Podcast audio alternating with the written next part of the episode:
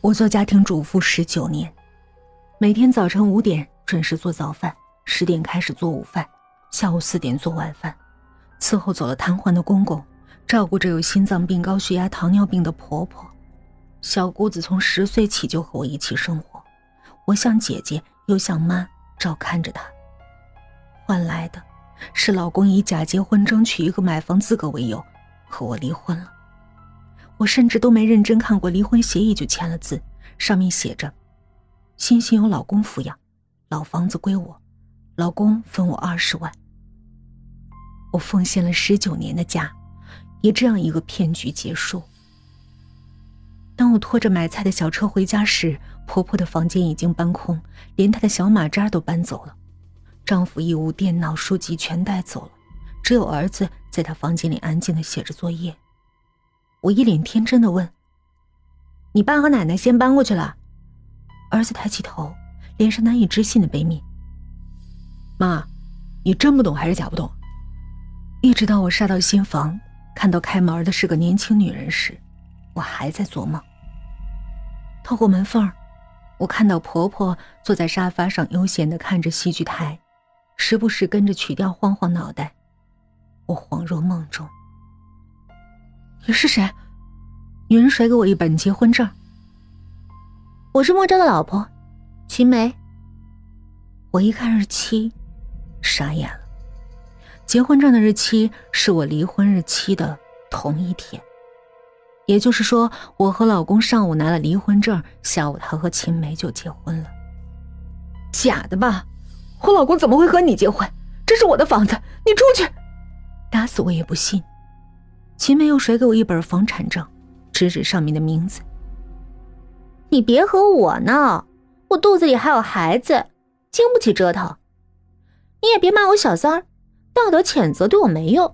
你把我惹毛了，我直接报警。我可不是莫招包养的女人，我正儿八经大学毕业，还有个工作室。说真的，我也不是非他不可。一个四十多岁的男人，长得又不帅，但我怀孕了。他非要和我结婚，说孩子不能没爸爸，我才勉强答应的。秦梅很年轻，一张漂亮的脸蛋儿，怀了孕，身材也没走形，依旧穿得漂漂亮亮。我看着自己的大 T 恤、棉麻裤子、塑料凉鞋，泪水就流了下来。别太相信男人了，离婚协议你该好好看看。星星不随我们生活无所谓。你和莫昭谈谈抚养费吧，打官司也没用。这些年都是莫昭养家，靠别人吃饭的人根本没有资格谈判。会做饭，会做家务，有什么用啊？家政保姆多得很。你应该庆幸你有个好儿子，如果没有星星，你的下场会更惨。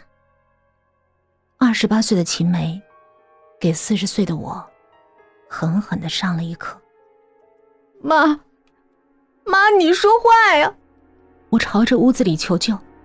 如今婆婆是我最后的救命稻草，但她失聪一样，从头到尾都没转过头来看我一眼。别傻了，你真当她是妈呀？齐梅难以置信的看着我，脸上藏不住的同情。回到家，我抱着儿子大哭一场。星星，星星，我怎么办呢？你爸和奶奶不要我们了，你妈除了做饭做家务啥都不会。妈，你别怕，还有我呢，我一定努力学习，考上好大学，找个好工作。别怕，你随便去找个工作，哪怕是超市服务员都行。你大专毕业，文凭也不低，慢慢来。婚姻本来就是脆弱的东西，离了谁都能活，更何况……还有我呢。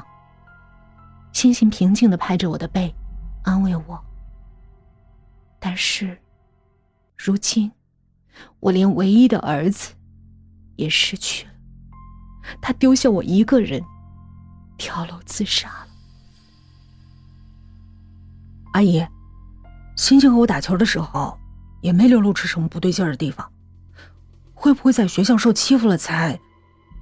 许哲听完我的唠叨，放下扫把。给我倒了杯温水。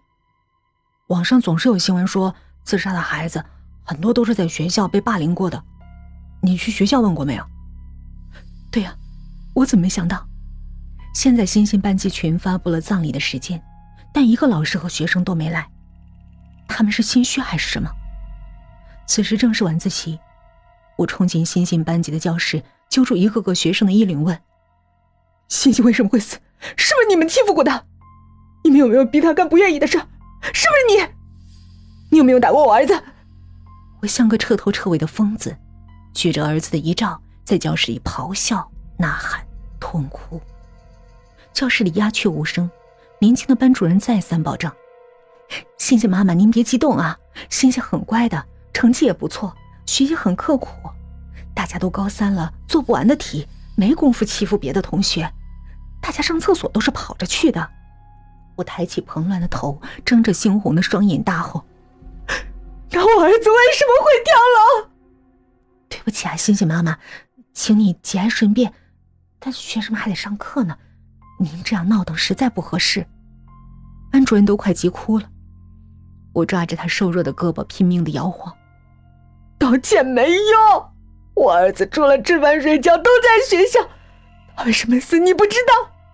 其他人机会上课备考，我儿子死了，你们赔我儿子。星星妈，您说话得有根据，这罪名太大了，我们担不起。我被两个保安架着胳膊抬了出去，但我不死心，我在学校门口等。晚自习下课，我瞅着那一张张熟悉的脸，挨个问我的星星为什么会死。一时间，那些鱼贯而出的学生见鬼一样，以我为圆心，半径五米开外绕着走。我抱着儿子一照，呆呆望着那张张年轻的脸，崩溃的喊着：“你们说！”我儿子为什么会跳楼？